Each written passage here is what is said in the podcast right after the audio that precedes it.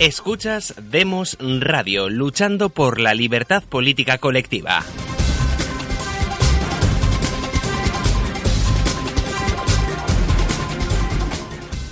Bienvenidos a Demos una vez más. Tenemos con nosotros a César Bobadilla desde la producción técnica y a Iago Mejuto eh, como invitado otra vez. ¿Cómo estás, Iago? Hola, ¿qué tal? Un saludo a todo el mundo. ¿Qué tal de semana? Bien, bien, ¿Qué tal, esos, pero bien. ¿Qué tal esos juicios? Pues, pues bien, ahí luchando. Repartiendo leña, ¿no? Sí, En los juzgados de España. y recibiéndola, y recibiéndola, y aquí donde las danas toman. Pues sí. Bueno, la semana pasada, Iago, nos quedamos hablando del ambiente que reinaba en, pues, en la Italia de entonces, cuál era el ambiente cultural. Estuvimos leyendo el, el- el manifiesto futurista y el enaltecimiento a la violencia que hacían entonces eh, pues, los futuristas, ¿no? Hablaban de que eh, eh, no hay belleza sino en la lucha, ninguna obra de arte sin carácter agresivo puede ser considerada una obra maestra. En fin, enaltecían, queremos destruir y quemar los museos, las bibliotecas, las academias, etcétera. Sí, Había una exaltación. ¿Me permites Sí, a- a- que recordar que eso se, se escribió por un tal, es por un poeta. Esto es un escrito que hace un poeta, no es un político, ni es una manifestación, ni una, ni un, digamos, un- una cosa de ningún partido político, sino que es un poeta que publica eso como un manifiesto, lo escribe en el año 1908 y es publicado en el año 1909 en Le Figaro, es decir, antes de la Primera Guerra Mundial. O sea, estamos todavía en ese periodo de, que podíamos llamar eh, romanticismo, porque no- normalmente cuando se estudia el siglo XIX se estudia desde 1814 a 1914, porque en mil- 1814 es el Tratado de Fontainebleau cuando cae, cuando cae mm, Napoleón y en 1914 es la Primera Guerra Mundial. Entonces, cuando la gente estudia el siglo XIX no lo estudia cronológicamente, sino de- de la- del 14 al 14. O sea que Exacto. estamos todavía en, en- en el, en- antes del 14, es decir, en pleno posromanticismo, pero ya a punto de, ya dirigiéndonos hacia, hacia el matarile de la Primera Guerra Mundial. Perdona, que, que quería aclarar eso. Sí, pero en esta época no solamente había esta exaltación al- a la violencia por parte de los futuristas, que es el, ambiente, eh, digamos, prefascista italiano, sino también eh, por parte de los marxistas, pues estaba el, credo, eh, dictado por Marx, de que eh, la guerra es la partera de la historia, de tal manera que para conseguir avances históricos, pues es preciso la violencia. Esto es la teoría de Marx. Y nos juntamos ya, si nos vamos a, a, a mil, eh, a 1933, ¿eh? si nos vamos a otro, a otro gran agente, otro gran, un genio, por cierto, que, eh, eh, pero esta vez era alemán, que también nos, nos retrata muy bien el ambiente de esa época y el amor que tenían hacia la violencia.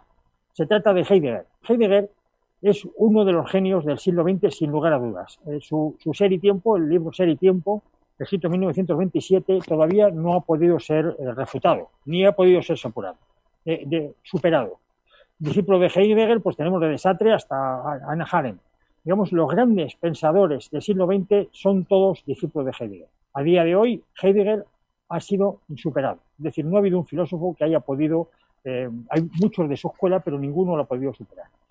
En 1933, Heidegger es nombrado rector de, la, de Friburgo, de, de la Universidad de Friburgo, y da un famoso discurso que es el discurso del rectorado, llamado el discurso del rectorado. En el Heidegger, aparte de que es un genio, es un discurso muy bien, muy bien planteado, se dirige a un grupo de SA, la, la gente que estaba escuchándole, los estudiantes que estaban escuchándole son de la SA, de los SA, los camisas pardas de Hitler los que iban repartiendo leña con los judíos, los, responsables de los, noche de los cristales rotos, etcétera, gente muy violenta. Se llamaban a sí mismos los comandos. Bien, eh, en este discurso Heidegger eh, plantea de que Alemania es Occidente y que eh, Alemania es la heredera de Grecia y habla de que el pasado es aún, dijo. Esto logró enfervorecer a todos los, los SA, los, a todos los camisas pardas, diciendo pues bueno, que eran herederos de la Atenas, de la vieja Atenas. Pero dijo más. Cuando terminó el discurso, utilizó un verso de Platón, de la República, un, párrafo de Platón, que decía, que dice textualmente, todo lo grande está en medio de la tempestad. Para, eh, decir tempestad utilizó el término storm. Storm significa a la vez tempestad y significa comando. De tal manera que cuando dijo todo lo grande está en mitad del Sturm, todos los SA que eran comandos, se llamaban en alemán comandos de eh, tropas de asalto, comandos de asalto, eh, eh, gritaron enfervorecidos. Efectivamente, la, lucha, la, guerra, la violencia estaba en el centro de su ideología y se consideraba entonces que por el lado de los marxistas, que la violencia era la partida de la historia, la guerra la partida de la historia, y los SA, un gran genio como fue Heidegger, que fue nazi, hasta, pagó hasta la última cuota del partido, eh, pues también utilizó la violencia para favorecer a las, a las bases de la SA. Diego, Sí, es que, que, nuestros bisabuelos eran mucho más radicales que nosotros, es lo que, que nos hemos, somos unos mierdecillas.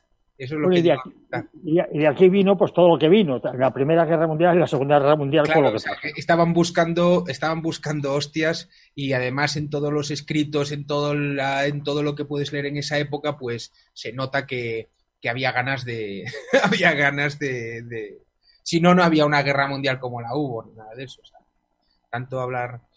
Bueno, yo quería, si nos metemos con él o quieres comentar algo más. Sturm, me recordó, me perdona, cuando hablaste del Sturm, me, acordé del Sturm und Drang, tan famoso en Alemania, que es eh, pues ese primer eh, perdón, ese primer romanticismo que se da ya a finales del siglo XVIII, eh, tormenta y pasión, que tanta importancia tuvo en el en la literatura, que era un movimiento literario, realmente es el primer momento, movimiento literario que luego acaba, pues eso, impregnando otros, otras áreas de las artes y también de la política por cierto, hablamos de arte, pero también estamos hablando de política, porque eh, muchas, eh, claro, esta semana está pensando acerca del último programa que el arte eh, a principios del siglo XX era una vanguardia del pensamiento humano, no como ahora que el arte es una vanguardia de la decadencia, diría yo, en general.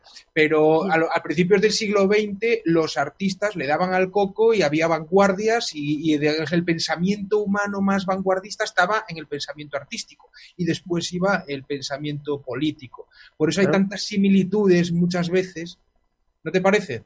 Sí, sí, el arte lo único que hace es describir el etos, el carácter de un pueblo.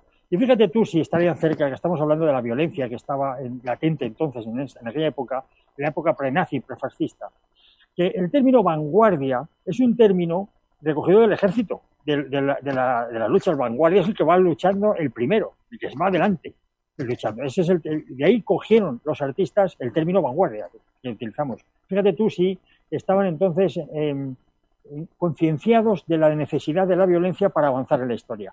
Pero tú tienes, y hago un artículo ahí que, va a analizar muy bien en lo, cómo se respiraba en España y en Italia en esa época. Exacto, bueno, voy a, a, recuperar esa tercera vía de la que hablamos el otro día. Eh, Italia se había convertido en, una tercera vía, en una sociedad europea polarizada, en, por un lado en, el París modernista y por otro lado el, otro polo sería el eje Viena-Berlín. Esos eran los dos polos fundamentales de la Europa de la época. Eh, a nivel, digamos, artístico, pues el polo Viena-Berlín evolucionaba hacia, unos, hacia una kandinsquización del arte, eh, hacia unas vanguardias de carácter expresionista. En cambio, pues en París naturalismo, eh, todo lo que es el impresionismo, el simbolismo y la corriente más, o sea, vanguardista más radical que sería el dadaísmo. Y, en esos dos polos se movía la vida cultural y política europea. Entonces Italia se convierte en una tercera vía, digamos, cultural a partir de un, de un intelectual llamado Benedetto Croce, que fue maestro tanto de Gramsci como de Gentile, es decir, fijaos, pensamiento marxista y pensamiento fascista, pero ambos viven beben de, de un mismo, de un mismo personaje, que tuvo la inteligencia de ser crítico con el sistema de pensamiento dominante de la época, que era el positivismo. El positivismo es una, un pensamiento dominante que dice que el, verdadero conocimiento es el conocimiento científico. O sea, no es que el positivismo se invente la ciencia, sino que lo que dice es que el verdadero conocimiento es la ciencia, lo otro es, es secundario. Entonces, a partir del positivismo, pues se crean los estudios historiográficos científicos. En, Alemania también, tú hablabas de Heidegger, en Alemania nace el famoso Wissenschaft, que se suele, que, todos los, todos los historiadores saben a lo que me refiero, porque Wissenschaft significa en alemán ciencia de la historia, es decir, aparece por primera vez la palabra ciencia junto a la palabra historia. Antes de esto, la, la, digamos, la historiografía se basaba prácticamente en acumulación de biografías de personajes famosos. En el caso del arte, pues era, se hablaba de personajes, de artistas y de sus obras pero no se hablaba de mucho más. Entonces, a partir del, positivismo, cuando se empiezan a hablar de estilos, de épocas y de, y de, sí, de hablar de estilos, por ejemplo, Edad Media, son conceptos creados en el positivismo, por ejemplo, eh, Renacimiento, Barroco, este tipo de categorías son creadas en el siglo XIX. Bueno, pues en Italia aparece un tal Benedetto Gentili que va en contra de este pensamiento porque se da cuenta de los límites que tiene el positivismo. Dice que hemos pasado dice, ¿cómo se puede hablar de una historia, por ejemplo, del arte, si estamos hablando del arte, o de la política, si queréis, sin hablar de los personajes y de sus obras? Es decir, estamos hablando de épocas y de estilos y no estamos hablando de los autores y sus obras. Y esa, esa historiografía que se está creando, pues no puede ser una historiografía verdadera. O, por ejemplo, hablaba de que el sistema positivista solo ah, tenía una tendencia a hacer una excesiva acumulación de datos, pero una síntesis de esos datos muy deficientes, llegando a hablar de eh, una especie de, como que se mitificaba la literatura. ¿no? Se, citan unos a otros los autores y entonces van creando como una especie de literatura propia en la cual unos se apoyan en otros, pero que muchas veces ahí no hay nada. Entonces, Benedetto Croce es el primero en Italia en darse cuenta de estas contradicciones que se están gestando dentro del pensamiento dominante de la época, que es el positivismo, lo critica y en Italia viene un montón de gente detrás siguiendo su estela. Y, toda esa estela acaba eh, desembocando en un pensamiento político propio que es el fascismo. ¿Y qué tiene de bueno el fascismo y por qué llega el fascismo a España? Porque es respetuoso con la monarquía. Entonces, los monarcas, las monarquías occidentales estaban absolutamente acogidas tras la caída de los zares de Rusia en el 17, es decir, en los años 20, todas las monarquías estaban estaban muy asustados por la, por la posibilidad de que les sucediera a ellos lo mismo que a los zares de Rusia. Entonces, en los años 20 aparece el fascismo, que es una ideología que respeta la monarquía, y además con tintes socialistas, y entonces las monarquías se lanzan a abrazar esta nueva ideología como una tabla de salvación. Y eso es precisamente lo que sucede en España en un viaje oficial hecho el 21 de noviembre de 1923, que es la fecha en la que llega a España el fascismo, en un viaje oficial del que hablamos en un programa pasado. Bueno, pues ese mismo día se publicaba en la prensa española, en el ABC, un, em, em, eh, un artículo interesantísimo que describe eh, la realidad de la, de la, Europa de los años 20, de la Europa entre guerras. Voy a irlo leyendo por partes y lo vamos comentando para que no sea muy largo. Dice así. Bueno, lo, escribe un tal eh, Álvaro Alcalá Galiano, que fue un, digamos, un, intelectual mm, fascista. Esto es un panegírico propagandístico del fascismo, como vais a ver, pero muy interesante igualmente. Y este señor murió en Paracuellos. Dice así, la visita de los reyes de España a Roma no es solo el tema del momento, sino que adquiere una alta significación para cuantos seguimos con interés la trayectoria de la política europea. No se trata esta vez solo de una de tantas visitas protocolarias, donde los discursos oficiales, por su efímera brillantez y su misma vaguedad, son como la espuma del champán de los banquetes que clausuran los festejos y los aparatosos desfiles callejeros. Hay en el ambiente una viva expectación, que se extiende fuera de la esfera de influencia de ambas hermanas latinas, y no es para menos. Desquiciada media Europa por la sangría de la Gran Guerra y el caótico Tratado de Versalles, hundida Rusia en la barbarie comunista, dividida Austria-Hungría absurdamente en nuevos estados balcánicos, fijaos la palabra balcánico, en 1923 se está utilizando, Arruinada Alemania, que siente ya los trastornos de la guerra civil, apenas sí quedan en el mapa europeo grandes naciones que se vean a salvo de la revolución y de la bancarrota. Sí, Europa está enferma aún y solo ahora comienza a, a notarse síntomas de convalecencia. Hasta hoy eran únicamente las naciones aliadas, cuya victoria común lograron a costa de tanto sacrificio, las que parecían salvarse del caos de la posguerra. Decíase que esto era debido a la moderna estructura de los estados democráticos y las indiscutibles ventajas del régimen parlamentario. Sin embargo, la experiencia se encargó bien pronto de desmentir tan ingenuo optimismo. Un país victorioso, Italia, se veía, a pesar de la victoria, a dos dedos del comunismo y de la revolución. Sus partidos políticos más radicales y avanzados usufructuaron el poder capacidad alguna para evitar los trastornos y convulsiones que preceden a la guerra civil. Al contrario, todas sus, decisiones al progreso y a la democracia iban precipitando el derrumbamiento, porque sólo eran reformas engañosas para encubrir un régimen podrido en el que medraban los políticos profesionales, los caciques, los acaparadores, los agitadores revolucionarios y los agentes de Moscú. Y entonces surgió el, surgió el remedio, es decir, el fascismo y el hombre providencial, Mussolini, otro país latino y neutral durante la Gran Guerra padecía idénticas dolencias. A pesar de su neutralidad forzosa y de su moneda elevada, la enorme carestía de la vida, la corrupción administrativa, la decadencia del régimen parlamentario y el alegre desenfado de sus políticos también le precipitaban indefenso en brazos del territorio anarquista y de la revolución y surgió en la hora más crítica el militarismo fascista, que vino a barrer oportunamente los gérmenes infecciosos que amenazaban de muerte al país. Semejante transformación en uno y otro lado inquieta no poco a la mayoría de los políticos y publicistas extranjeros adictos a los dogmas de la democracia. ¿Cómo explicar el fulminante éxito de la revolución fascista en Italia y, el, y del levantamiento militar en España? Para los teorizantes de la libertad, del socialismo y del comunismo, este doble triunfo de la, reacción, es un amargo mentís a sus teorías, porque ambos países, en lugar de retroceder en la senda del progreso, parecen avanzar. Al contrario, de día en día desde que se han visto libres respectivamente de la tutela de sus políticos profesionales, pero lo que más les sorprende aún a los hombres de ideas avanzadas, entre comillas, es la novedad de estas experiencias revolucionarias.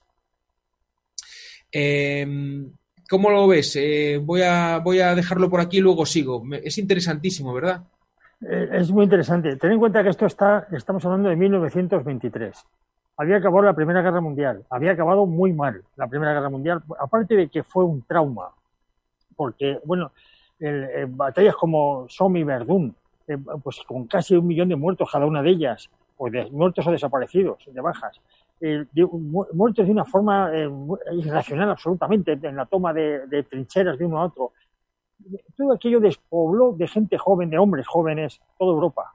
En Inglaterra, prácticamente el tuvo que reclutar a chavales de 16 años al final de la, al final de la guerra, porque eh, bueno, empezó con un ejército profesional, continuó por, por levas y terminó eh, eh, pues haciendo, cogiendo para el ejército a gente de bueno, 14, 15, 16 años. Aquello fue un trauma enorme. Costó mucho recuperar de aquello. Tanto en el arte como en el ambiente de la época se nota una depresión absoluta. en fin, la época estaba, era fatal. Lo que está describiendo Alcalá Galeano en este caso es eh, lo que ocurrió en, en, Italia con Mussolini. Eh, y con Mussolini, eh, pues bueno, a base de inversión pública, a base también de, unificar a la nación, logró todo lo que vimos del fascismo en cuanto a corporativismo, es decir, unir a los trabajadores en un sindicato vertical, unir a la patronal, también una patronal vertical, y lograr que, unos y otros llegaran a acuerdos y esos acuerdos tomaran forma de ley, que eran los, los convenios colectivos o contratos colectivos, como llamaban ellos. Todo aquello hizo resurgir en Italia un, resurgimiento económico impresionante. Aquello fue la envidia de toda Europa. Eh, pues el, presidente de Estados Unidos, el mismo Churchill, el Papa, eh, felicitaban a Mussolini porque el resurgimiento lo, había pasado de ser una nación absolutamente deprimida y tercermundista, prácticamente Italia, hasta estar en el primer orden. Todo el mundo se fijaba en, Mussolini. Hitler admiraba a Mussolini. Hemos visto aquí que el, rey también, nuestro también admiraba a Mussolini. Toda Europa admiraba a Mussolini debido a ese resurgimiento económico. Y es lo que está, se está describiendo aquí. Voy a seguir. A mí lo que me sorprende de este artículo es que podría ser un artículo escrito hoy la, rabiosa actualidad de este, de este, artículo cuando fue escrito en el año 1923 y parece que está describiendo la, la, la, actualidad, o sea, el día. Voy a continuar. Sigue diciendo, antes cuando las cosas iban de mal en peor en un país donde imperaba la monarquía, los agitadores engañaban fácilmente al pueblo, haciéndole creer que todas sus dolencias tenían un único origen en el régimen monárquico, inadaptable a los tiempos modernos. No sé si eso os suena. Y sigo, dice, con el derrumbar de, con derrumbar el trono y establecer la república, todo ciudadano gozaría de las lisonjeras ventajas que promete el bello lema libertad, igualdad, fraternidad. Y se invocaba a la revolución como a la aurora de las esperanzas, mas como las realidades de la vida se encargan de desmentir las más bellas utopías, dos revoluciones sucesivas en Occidente y en Oriente habían sido otros tantos fracasos en lo que respecta a la supuesta soberanía del pueblo.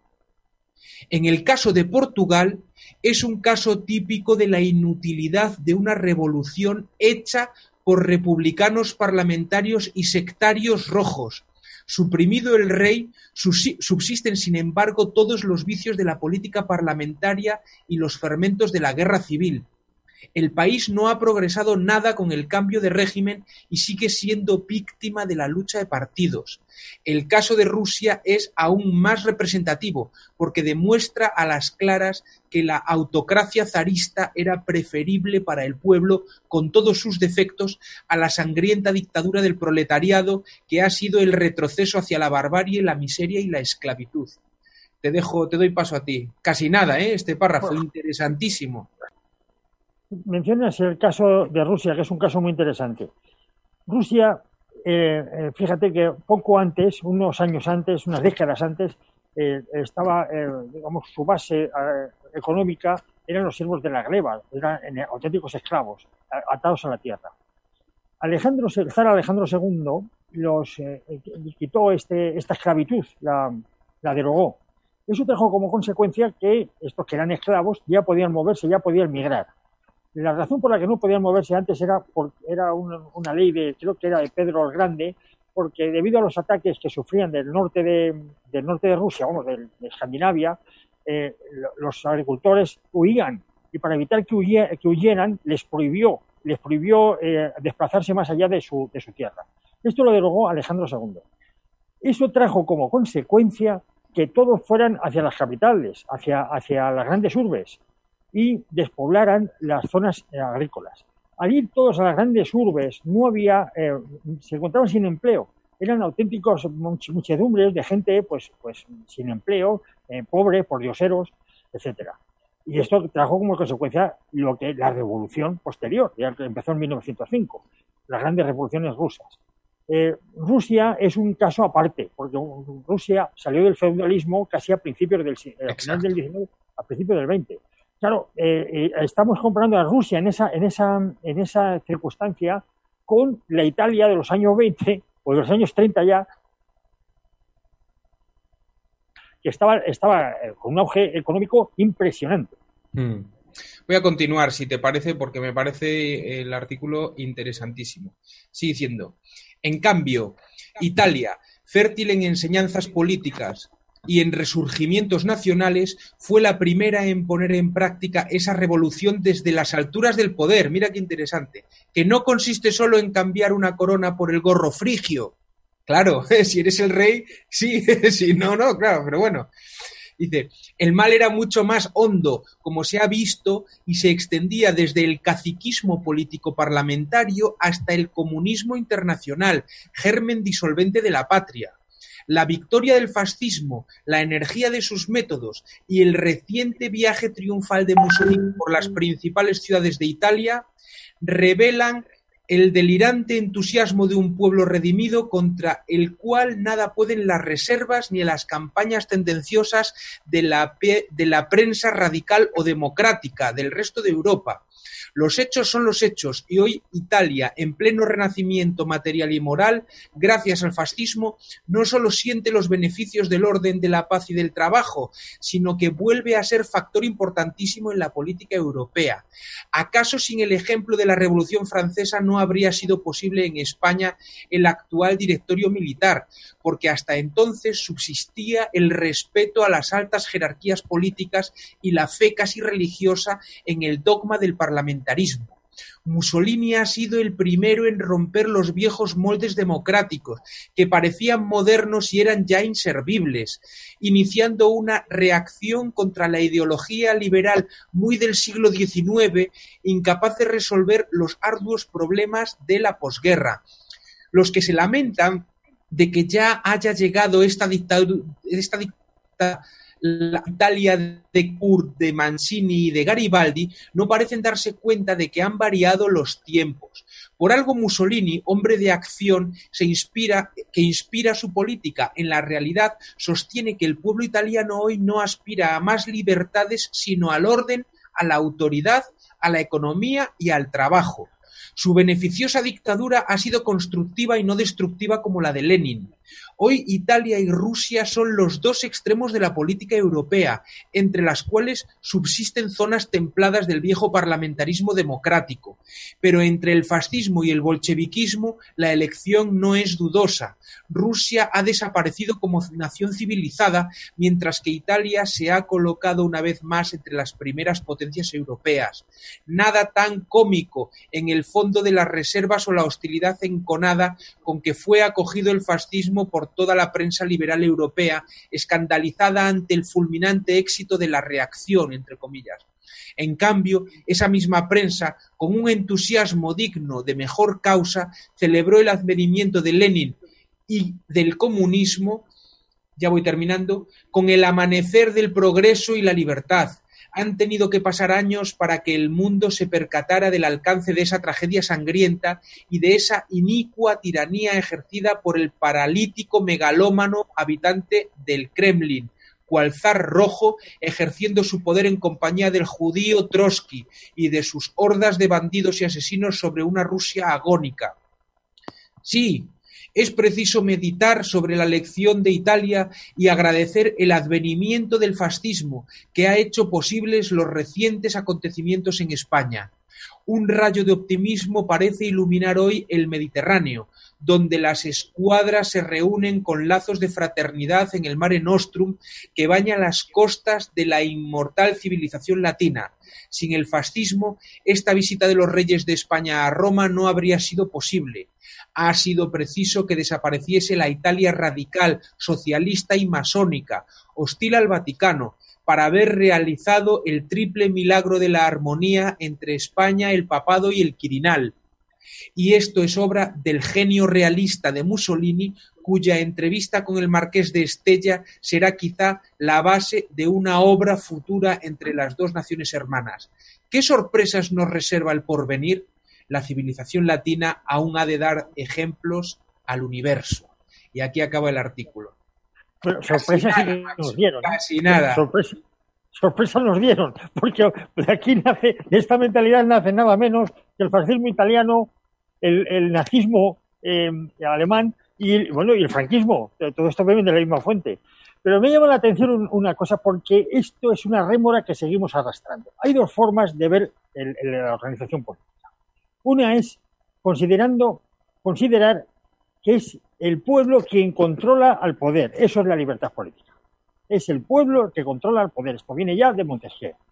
Y otra forma de ver la política es queremos a un buen amo. Que lo que queremos es que el que esté en el poder sea un buen gobernante, un buen amo. Es decir, mentalidad de serviente, es decir, estamos esperando a un Mussolini, a un Duce, porque Duce, Führer, Zar, eh, eh, todos todos significan lo mismo, significa conductor. ¿Queremos a un buen conductor o queremos ser el pueblo quien dirija o quien dirija, no, quien controle al gobierno? Estas dos formas de, entender la política son antagónicas y en aquella época eh, primaba la, segunda, es decir, que sea, queremos un buen amo, queremos a alguien que nos, que, al quien servir y que nos gobierne bien, pero que sea bueno, que sea una buena persona, que sea una persona eficaz. Pero, renunciamos eh, a controlarlo. Pero es que el artículo explica los porqués también, o sea, no es simplemente porque la gente se volvió loca y eran unos serviles. No sé qué. No, no, es que la gente tenía mucho miedo, había mucha hambre y había una, una polarización bestial entre lo que está llamando aquí por un lado el comunismo zarista, o sea, perdón, el comunismo bolcheviquista, que se cargaron los zares, y, parecía que las democracias no tenían fuerza para sostener para el avance del socialismo. Y ese era el miedo que había. Entonces, eso pasó en muchas épocas de la historia. Cuando ves que te van a pasar por encima, recurres a un dictador. Es de, hecho, el dictador es esa, realmente. Sí, no, no hay duda. yo no, no, o sea, lo que analizo es cuál es la mentalidad, porque esa mentalidad, atención, en España sigue existiendo. Cada vez que vamos a una, a, una administración y, eh, por ejemplo, si no, hace unos días en un juzgado eh, había, y esto es un juzgado donde están abogados, procuradores, jueces, oficiales de juzgado, gente que está eh, lucha en derecho, que sabe defender sus derechos pues había un mostrador lleno, totalmente vacío. Y un montón de abogados, clientes, etcétera, con las carpetas, los abrigos, y no se nos ocurre otra cosa que ponerle en el buzón, en el, en el mostrador que estaba vacío. Y sale un individuo que es un secretario judicial diciendo que, que, queríamos, que se nos pone también eh, un café a cada uno. Claro, es diciendo, este mostrador es mío, vosotros lo estáis mancillando poniendo vuestras carpetas encima de él. Es decir, hay un sentido patrimonial, que aquí la autoridad, el que tiene el poder, piensa que está por encima de los demás y que los demás estamos para servirle. Y si ese mostrador es suyo, es suyo, está bajo su jurisdicción, ahí tú no pones una un maletino o pones una toga porque lo dice él que es el jefe. Esto es una mentalidad de un pueblo servil. Y estamos hablando eh, que no están hablando, eh, que no está dirigiéndose a gente eh, profana en leyes, sino está dirigiéndose a especialistas en derecho, a ejercientes, abogados, procuradores, etcétera. Es la mentalidad de un pueblo servil. Bien, un pueblo servil lo que pretende, lo que quiere es un buen amo. Es decir, que el amo que tenga, el jefe que tenga en, el poder, sea una buena persona, pero renuncia a controlarlo. Esto, este mismo, esta misma idea en la que has transmitido tú, Diego, en el, con el artículo. Es decir, nosotros no queremos una democracia liberal en el sentido que está el parlamentarismo que controla el poder, o con un legislativo que controla el ejecutivo, lo que queremos es un Dutch, un buen conductor. Esta mentalidad sigue arraigada en España. Yo no sé si proviene de la época franquista o proviene de, la época anterior, ¿eh? porque también en la Segunda República existía esta misma mentalidad y, por supuesto, anteriormente. Mm. Sí, a mí lo que me sorprende de este artículo, que repetimos, es del, de, los años 20, de, de noviembre del 23, ¿eh? De, sí, 23. déjame, sí, de noviembre del 23, eso, del de 21 de noviembre de 1923, es la rabiosa actualidad de este discurso, porque yo creo que lo que hemos leído muchos de los argumentos que estamos escuchando muchas veces. Se habla, por ejemplo, de los Moscú, los agentes de Moscú, tal, ahora ya no son los de Moscú, son los, los bolivarianos venezolanos. No, también está, también están en Moscú, están también influyendo en el proceso electoral de Estados Unidos y de España. pero bueno, ahora yo creo que, pero sí, yo me refiero al comunismo internacional, ahora son los bolivarianos. Eh, aunque sí, eh, Moscú sigue existiendo, claro, pero me refiero a que son como eh, que viene el comunismo, que viene el comunismo, siempre en referencia a, determinados partidos políticos. Se habla también una vez más de las de los problemas del parlamentarismo, unas críticas al parlamentarismo muy certeras, por otro lado, unas críticas que y se habla de los de los políticos profesionales como unas cucarachas y que están, o sea que muchas de las cosas que se dicen aquí seguramente nosotros las suscribiríamos. Es muy difícil no estar de acuerdo con muchas de las cosas que se dicen aquí. Se habla también de los complots, eh, complots eh, digamos, internacionales, sale la masonería, sale por aquí, ¿qué más? Eh, bueno, pues todos, todo un, digamos, un imaginario que podríamos llamarle el, imaginario fascista, eh, que creo que este, este tipo de argumentaciones está rebrotando otra vez. Es decir, un mal extranjero que nos viene tal, eh, intrigas palaciegas donde hay unas supuestas, bueno, pues esos señores que están ahí por detrás, eh, tal. El judío Trotsky, lo citan aquí. Es decir, es un artículo que a mí me, me sorprende por la, por la actualidad de los, de lo, del discurso eso quiere decir que no hemos avanzado tanto como creíamos. Bueno, yo la pregunta que hago muchas veces es si hemos avanzado. ¿eh? Vamos a ver. En, en 100 años es muy difícil que un país eh, avance, de, el etos de un país cambie. 100 años es muy difícil. Y eso que por aquí han pasado guerras. España ha tenido cuatro guerras civiles en menos de 100 años. ¿eh? hemos pasado por un, por un, franquismo. Actualmente la noticia que está en todos, en todos los periódicos todos los días es Franco y su sepultura. No hemos cambiado nada, no hemos cambiado tanto. Eh, todo esto que has dicho en el artículo, pues tanto de la mentalidad servil como de las potencias extranjeras y todas estas cosas, eh, actualmente siguen con las mismas palabras, pero es el mismo debate, es el mismo, no hemos cambiado nada. Eh, hay, quien, hay, quien, piensa que como en el siglo XX, debido sobre todo al, avance tecnológico, que ahí sí que hemos avanzado y mucho, pues hemos avanzado también en sociológicamente o psicológicamente. Eso es falso. Hoy día se piensa que uno puede propagar el odio y, que esa propagación del odio no trae consecuencias porque como hemos avanzado y ya estamos más civilizados y estamos en Europa, pues ya no uno puede propagar el odio a España, por ejemplo. Eh, y, no pasa, tú siembras el odio a España en una región, lo dejas bien sentado desde bien pequeñitos a, los, a, los, muchachos y eso se va a quedar ahí y eso no pasa nada. ¿eh? Por eso nada más va a traer como consecuencia una mejor financiación de una región. Bueno, pues eso es falso. Si tú creas odio en una sociedad, como pasó en los años 30, o que si, eres partidario de crear odio o crear violencia, lo normal es que si siembras esos vientos, luego recojas estas tempestades. Eh, es un error pensar que hemos eh, avanzado un solo milímetro psicológica o sociológicamente en los últimos 100 años. Hemos avanzado muy poco. No hemos aprendido nada del fascismo, no hemos aprendido nada del nazismo, no hemos aprendido nada del franquismo, no hemos aprendido nada de la guerra civil, Mira, bueno, ya no nos da tiempo, pero si quieres otro día. No, tenemos tiempo. ¿Qué tiempo tenemos? Ya creo que muy poco, porque. Un poquito, sí, podemos darle un poquito más. Mira, a mí me gustaría analizar, ahora que hemos hablado de, del estado psicológico de entonces, a través del arte, porque hemos puesto muy mal al arte a, raíz de la, manifiesto futurista, cómo pensaban los artistas entonces, pero la verdad es que Italia dio unas grandísimas obras de arte, sobre todo en, novela, en literatura y en, películas, en film. Eh, sí me gustaría describir, por ejemplo, alguna de ellas. Por ejemplo, una de las cosas que no se ha analizado nunca, por ejemplo, en España, es cómo es posible que una persona normal pues termine siendo un ardiente franquista, por ejemplo. ¿eh? Eh, bueno, pues ellos sí, ellos, ellos se preguntaron cómo es posible que un, italiano normal al venir Mussolini, con el advenimiento de Mussolini, se hiciera un fascista nato, un fascista violento, un fascista el que denunciara o pusiera, incluso a poner bombas a, los antagónicos a él, a los rojos. Bernardo Bertolucci realizó el, film El conformista, que trata precisamente de esto, cómo un individuo pretende eh, mimetizarse con la masa. Eh, no, hacer, eh, no, no, ser un sujeto que se significa, como decía Franco, hijo, no te signifiques y no te metas en política.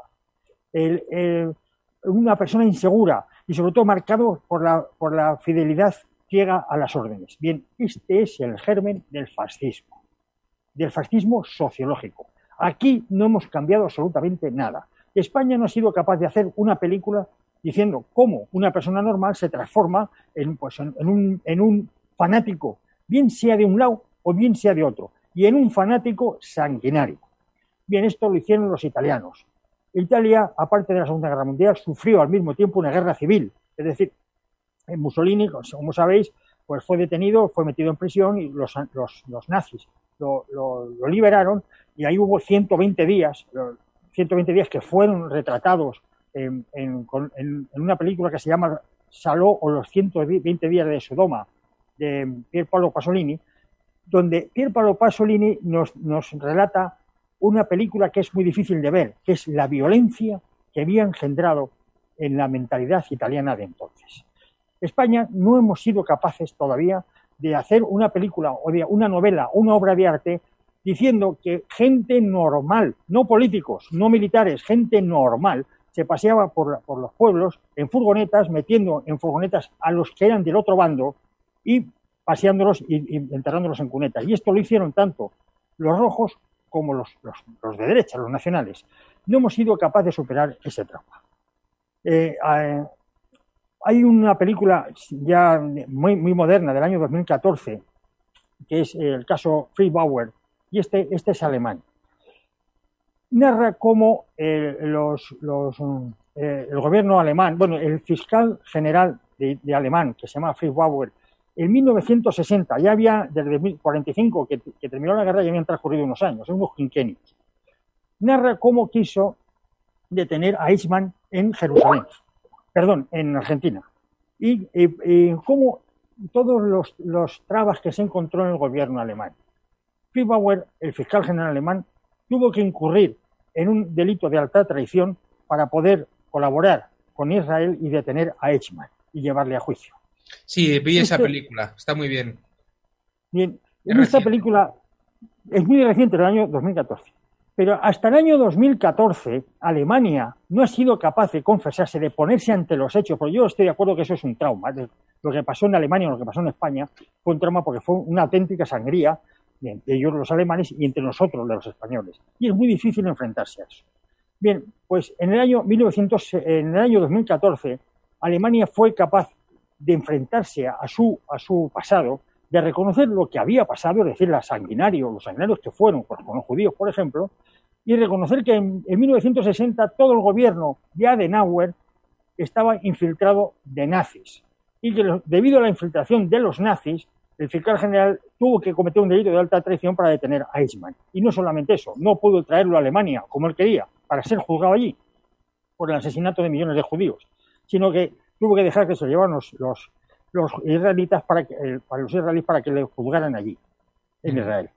Bien, en esta película tiene una escena que es impresionante, que es eh, en, el fiscal general, cada vez que iba al ministerio, había una, un retrato de Rosa Luxemburgo, ese retrato en un ministerio daba la impresión de que ah, todo había cambiado. Rosa Luxemburgo era una comunista, era una espartaquista que había sido asesinada por los socialdemócratas y daba la impresión de que, bueno, pues allí se respiraba ya un ambiente demócrata que, eh, no eran nazis, ¿eh? porque Rosa Luxemburgo era todo lo contrario precisamente al nazismo. Al finalizar la película, cuando ya cuando, cuando se, ya se ve que todo el gobierno estaba infiltrado de nazis, que le impedían hacer el trabajo a Free Bauer, ese, retrato fue cambiado por otro de Pausín, que es la muerte o el entierro de, eh, eh, unos, eh, no, recuerdo, no recuerdo ahora mismo el nombre de, un jerarca griego, que era el, el, fue tetrarca que más veces fue nombrado general, es Foción. Es, más veces fue nombrado general en la vieja Atenas, ¿no? Fue nombrado 40 veces general porque, bueno, pues era un buen general y era un buen patriota. Este hombre terminó siendo condenado a muerte debido a un demagogo. Lo condenaron a muerte con tanta hazaña que le prohibieron ser enterrado, ser quemado allí en Atenas. Entonces hubo que sacarle, una vez ejecutado, lo tuvieron que sacar a Megara, una ciudad eh, cercana, y allí fue quemado y, sus cenizas, y aquí está el cuadro de Pausín, que es el que retrata la película, fueron recogidas por su esposa y, la tuvo que meter en, un, en el hogar eh, Plutarco lo, relata así, ese cuadro de la mujer recogiendo las cenizas de su marido en Megara. Dice, lo depositó en el fuego del hogar y decía la mujer, en ti, mi amado hogar, deposito estos despojos de un hombre justo y tú los restituirás al sepulcro paterno cuando los atenienses hayan vuelto en su acuerdo. Exactamente esto es lo que pretende reflejar la película se había perdido el norte en toda Alemania, no solamente a nivel de los jefes, sino también a nivel del pueblo alemán. Y lo que pretendía, lo que pretendía esta película es de, reconocer que habían perdido el juicio, que no se había recuperado y han sido capaces de reconocerlo hasta 1914. Esta película fue premiada en Alemania, eh, entre otros por el Premio Nacional Alemán de, de Films, y ahí donde reconocían que no solamente habían hecho una, una las masacres que hicieron, que las habían hecho ellos, que es algo que en España todavía no hemos reconocido. En los asesinos en la guerra civil de uno y otro bando, en la, retaguardia, que es donde realmente se produjo los asesinatos en la guerra civil entre civiles, esos los hicimos nosotros como pueblo. Eso es muy difícil de digerir. Alemania hasta 1914, no, perdón, hasta 2014 no ha sido capaz de reconocerlo. Todavía faltan varios quinquenios para que España lo reconozca. Italia también ha sido capaz de reconocerlo, incluso con Mussolini, eh, bueno, pues en, el pueblo donde nació eh, está su sepultura y dicen, bueno, eh, este es Mussolini, este es hijo de este pueblo, no lo podemos remediar, es un hecho que no se puede tapar tenemos que apechugar con las consecuencias de lo que hicimos votándole o subiéndole al poder y lo único que podemos hacer es estudiar qué pasó para no volver a repetir de nuestros errores. Esto, esta lección de los italianos, esta lección de los alemanes de en 2014 ya con esta película, todavía no lo hemos aprendido los españoles.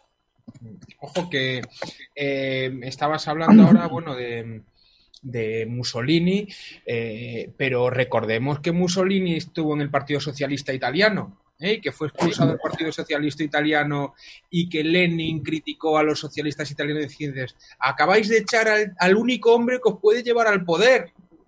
O sea que, mm, que decir que tampoco estamos hablando, digamos, yo personalmente, o sea, no, no me estoy posicionando en ningún sentido porque yo creo que el tema alemán es complejo eh, Alemania estaba llena de nazis igual que lo estaba Estados Unidos, porque todos los profesores de universidades alemanes acabaron todos en Estados Unidos, todos los mejores. Y realmente Estados Unidos como país, el subidón que da a nivel de... sí, sí, de ciencia, sí, sí, fue impresionante. A partir de, que coge a, todo lo, toda la gente que estaba en Alemania, que era la vanguardia del pensamiento europeo, supuestamente no, no, sí, sí, supuestamente. Era el, después de la reforma de Humboldt, los mejores cerebros del mundo, sin lugar a dudas, estaban en Alemania, el, pre-nazi. Hitler también, el partido, el partido nazi es Partido Nacional Socialista. era un partido socialista que lo cogió Hitler y lo revitalizó. No, no hay duda de que todo esto viene, tiene como consecuencia, digamos, es una reacción al socialismo, pero vienen de él y tanto eh, por parte de Mussolini como por parte de Hitler. Bueno, Yago, que se nos acabó, se nos acabó el tiempo, nos hemos ido más allá. Bueno, el próximo día seguimos avanzando. Ya, seguimos avanzando. El fascismo lo podemos dar por finiquitado, ¿no? Y si no, le damos los últimos retoques el próximo día. Nos vamos a pues, a eh, España, porque en España están a punto de suceder cosas muy importantes.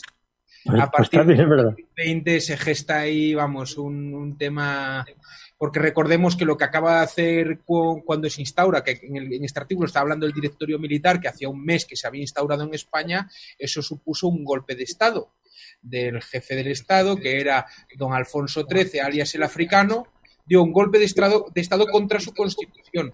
En ese momento saltó, España se convirtió en una dictadura, que es la dictadura de Primo de Rivera, pero la propia dictadura no iba a aguantar mucho y esto pues iba a generar una serie de, de tensiones dentro de, dentro de, lo que es España que ya sabemos cómo termina. Sí.